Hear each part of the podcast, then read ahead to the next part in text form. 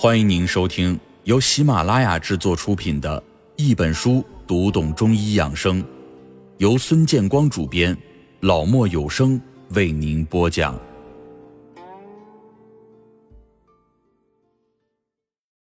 不时不食，养生应顺时而为。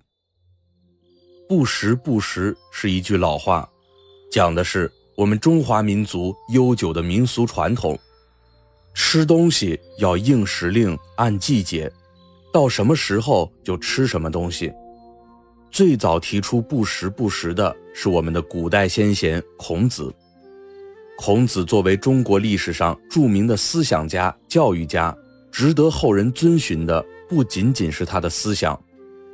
圣人孔子有着非常严谨的饮食态度，他在《论语·乡党第十》中提出了八不食。食纽而食，鱼馁而肉败，不食；色恶不食，臭恶不食，湿润不食，不食不食，歌不正不食，不得其将不食，沽酒侍腐不食。这八不食分为三类：第一，色味方面，食物变颜色了不吃，变味儿了也不吃；第二。食物质量方面，粮食陈旧了不吃，鱼和肉不新鲜了不吃，不新鲜的蔬菜也不吃。第三，制作方面，烹调不当的食物不吃，佐料放的不妥的饭菜不吃，从市场上买回来的酒和熟肉也不吃。孔子主张吃应季的食物，不时不食。要遵循大自然的阴阳采备药物食物，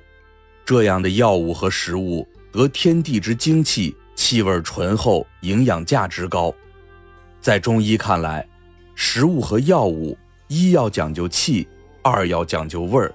它们的气味只有在当令时，即生长成熟、符合节气的时候，才能得天地之精气，否则它就没有那个季节的特性。它的营养价值就会因此而改变。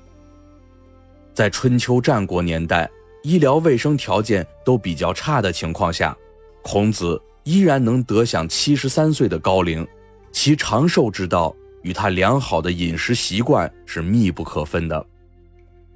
黄帝内经》在谈到该如何才能长寿时，也明确地指出：“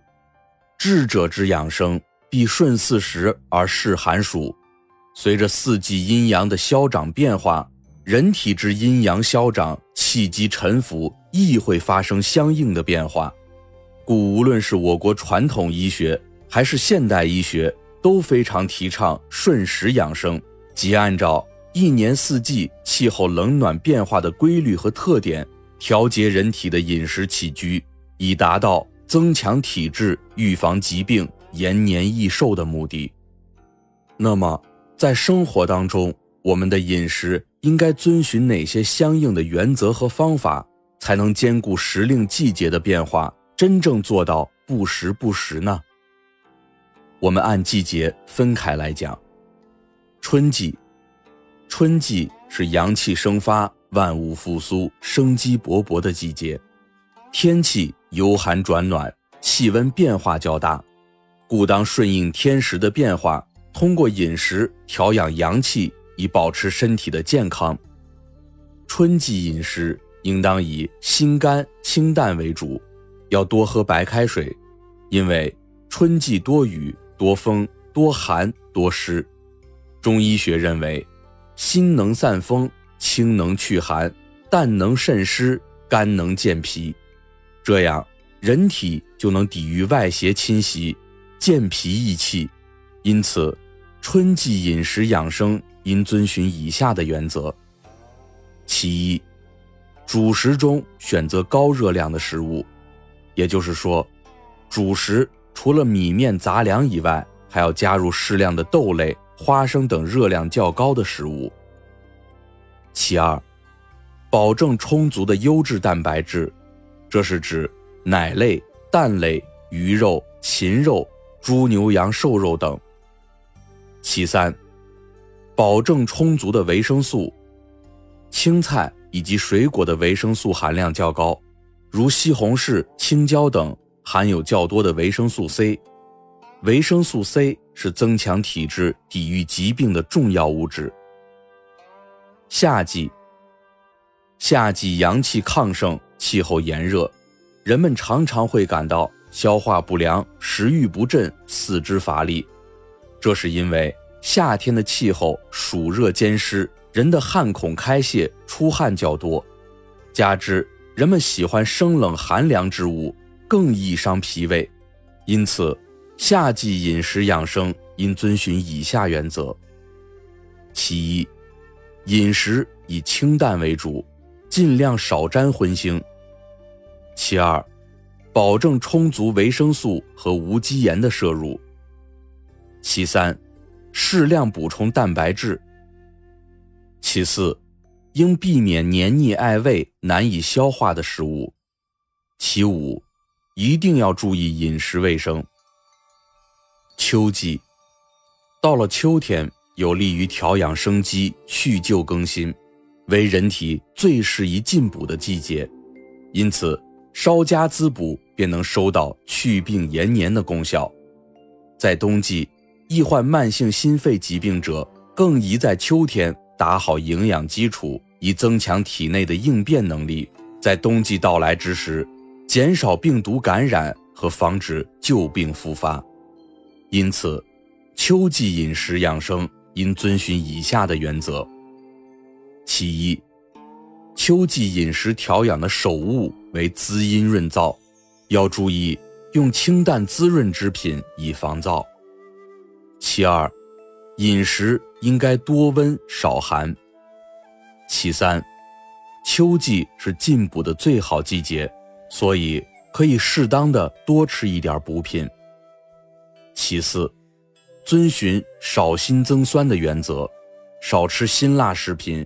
宜食用一些寒酸较多的食品。冬季，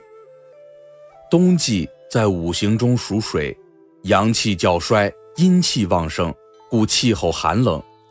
这一时期，人体阳气虚衰，阴气偏盛，阴经内藏，脾胃运化功能较为强健，因此。在冬季饮食养生应遵循以下的原则：其一，适量进食高热量的食物；其二，增加温热性食物的摄取；其三，多补充含蛋氨酸、无机盐和维生素的食物；其四，遵循减咸增苦的原则；其五，多喝粥类、汤类。适当运动。现如今，反季节的蔬果早已经把人们的胃口给惯坏了，我们很难再去适应过去那种守着大白菜、土豆和萝卜过一冬的单调餐桌。但是，我们从养生的角度来讲，不时不食的原则还是应该坚持。反季节的蔬菜，我们偶尔调剂一下倒也无妨。不过，主次还是要分一分，比如我们在冬天，餐桌上大白菜、土豆和萝卜就应该唱主角，不妨把烹调方式弄得多样化一些。到了夏天，瓜果丰盛，我们也需挑选一些大量上市的品种，抢先尝鲜则有害无益。其实，养生的道理不过如此。一切都要遵循自然的规律，如反其道行之，自然也就与健康无缘。亲爱的听众朋友，本集已播讲完毕，下一集与您分享吃水果也讲究阴阳调和。感谢您的收听。